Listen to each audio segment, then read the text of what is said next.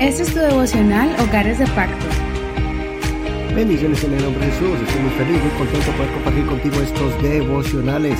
Ya llevamos más de dos años compartiéndolos desde el Nuevo Testamento, el libro de los Salmos, y ahora estamos en el Antiguo Testamento. Ya llevamos más de 700 enseñanzas recorriendo cada uno de sus capítulos de la palabra del Señor.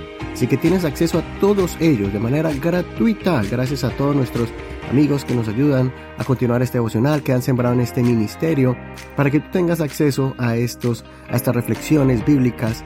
Si estás, por ejemplo, estudiando el libro de Mateo o el libro de los Salmos, simplemente tienes que ir y buscar allí el libro donde lo estudiamos. Solamente baja las aplicaciones, cualquier aplicación de Google Podcast o Apple Podcast o por ejemplo Spotify, eh, Amazon Music y otras plataformas más donde estamos allí y tú puedes encontrar estos devocionales. Vamos a continuar con el tema del día de hoy. Recordemos que estamos estudiando el segundo libro de Reyes. Yo le corresponde al capítulo 21 y 22. El tema de hoy es emulando personas ejemplares. Emulando significa imitar una cosa o a una persona, procurando igualarla o incluso mejorarla. Y hoy vamos a aprender acerca de esto, que debemos buscar a personas, poner la mirada en ejemplos que puedan modelarnos una vida ejemplar, una vida digna de imitar. Vamos a ver entonces estos dos capítulos Segunda de Reyes capítulo 21 y voy a leer desde el, primero, desde el primer verso al verso 6 y vamos a ver primero en este capítulo el contraste de dos reyes en sus formas de vivir y de reinar y de practicar sus creencias. Y en el capítulo 22 vamos a ver la vida del tercer rey. Vamos a ver primero en este capítulo la vida de Manasés y Amón. Voy a leer desde el primer verso. Manasés tenía 12 años cuando comenzó a reinar y reinó 55 años en Jerusalén. El nombre de su madre era Hepsiba. Él hizo lo malo ante los ojos del Señor, conforme a las prácticas abominables de las naciones que el Señor había echado delante de los hijos de Israel. Volvió a edificar los lugares altos que su padre Ezequías había destruido.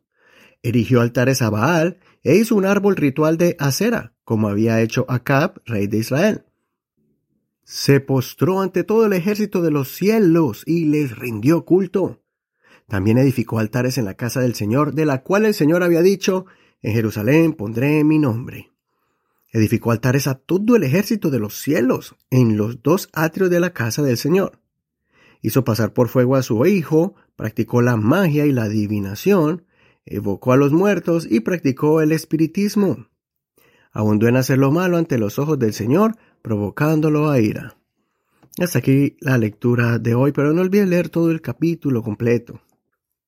Esta es la vida de Manasés, el hijo de Ezequías, aquel gran rey que renovó la vida espiritual del pueblo.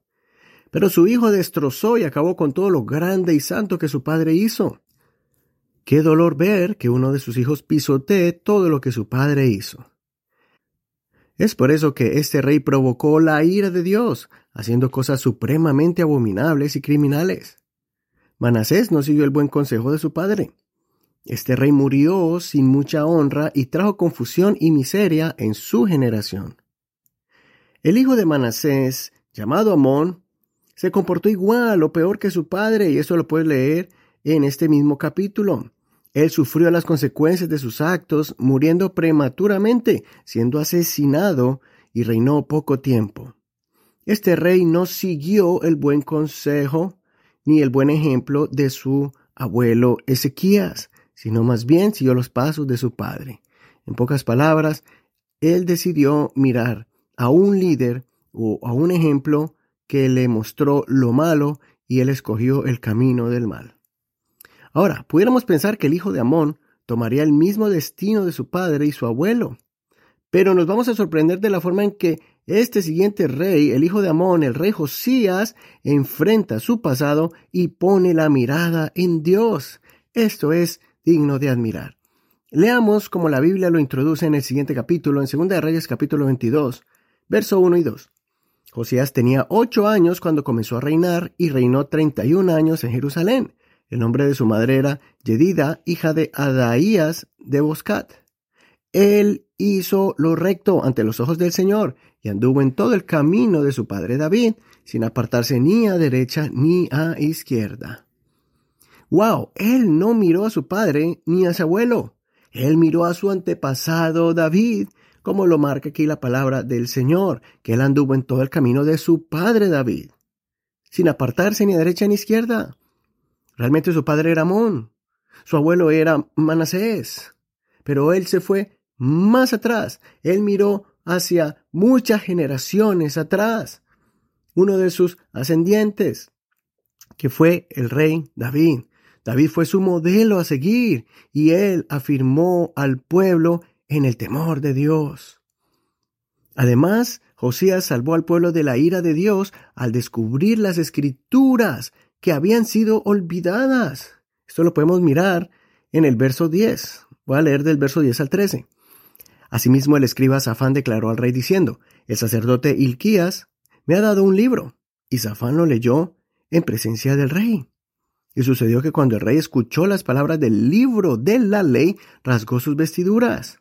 Luego el rey mandó al sacerdote Ilquías a Ahicam, hijo de Safán, a Akbor, hijo de Micaías, al escriba Safán y a Asaías, el siervo del rey, diciendo, Vayan y consulten al Señor por mí, por el pueblo y por todo Judá, respecto a las palabras del libro que ha sido hallado porque grande es la ira del Señor que se ha encendido contra nosotros, por cuanto nuestros padres no han obedecido los mandamientos de este libro, de hacer conforme a todo lo que ha sido escrito acerca de nosotros. Entonces, aquí podemos ver que el rey fue sensible a la voz de Dios y se humilló. Consultó a Dios para saber cómo recibir su perdón, cómo encontrar el camino a la reconciliación y abrir las ventanas de los cielos al tomar la iniciativa de reparar el templo de Dios, en ese momento encontraron el libro de la ley de Dios. Cuando tú y yo decidimos reparar nuestras vidas espirituales y permitimos que el Señor nos guíe, entonces encontraremos la verdadera intimidad con Dios. Leamos el momento en que Dios da palabras de esperanza y reconciliación a Josías después de que él leyó las palabras de castigo y maldición que estaban escritas en la palabra de Dios. Segunda Reyes capítulo 22, verso 15 al 20. Y vamos a leer cuando la profetiza que ellos llegaron a ella para consultarle acerca de este asunto. Vamos a leer lo que ella les dijo. Y ella les dijo, así ha dicho el Señor Dios de Israel. Díganle al hombre que los ha enviado a mí, que así ha dicho el Señor. He aquí yo traeré el mal sobre este lugar y sobre sus habitantes. Es decir, todas las palabras del libro que el rey de Judá ha leído porque me han abandonado y han quemado incienso a otros dioses, provocándome a ira con todas las obras de sus manos.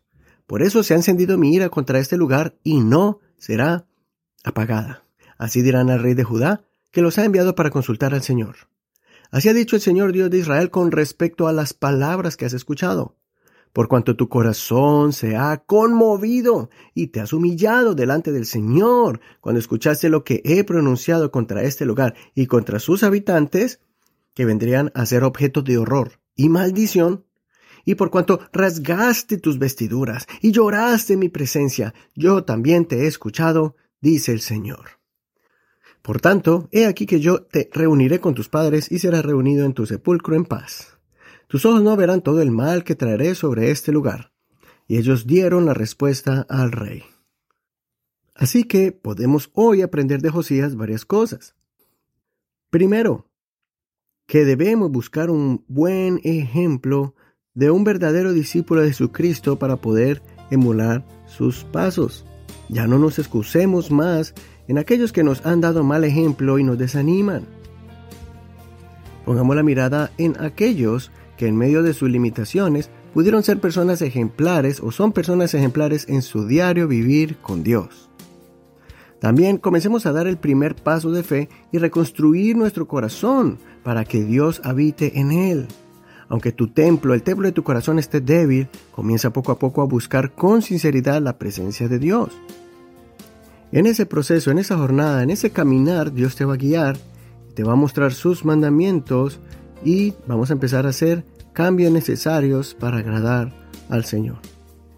Hasta aquí el devocional del día de hoy. Soy tu amigo y hermano Eduardo Rodríguez. Espero que este consejo te haya fortalecido y te haya enseñado a cómo caminar cada día más con el Señor. Gracias por tu apoyo, gracias por tus oraciones, por compartir este devocional por medio de las plataformas de Facebook. Encuéntranos allí como Hogares de Pacto Devocional o también por la plataforma WhatsApp, escribiéndonos al 1562-551-2455. Te añadiremos a nuestro grupo en esta plataforma y así podrás recibir y también compartir estas enseñanzas. Dale clic al link y te enviará directamente al audio para que tú puedas escuchar el devocional. Gracias a todos los que nos apoyan para poder seguir adelante con este ministerio y llevar este mensaje a muchas familias. Que el Señor te bendiga en este hermoso día y ojalá tengas una persona a la cual tú puedas emular o posiblemente tú seas esa persona a, la que muchos, incluyendo tus hijos, puedan mirar y decir, yo quiero ser como mi papá o mi mamá, así como son verdaderos hijos de Dios. Con ello al Señor, dentro de dos días vamos a publicar la siguiente enseñanza de los capítulos que siguen. Bendiciones de Dios para ti.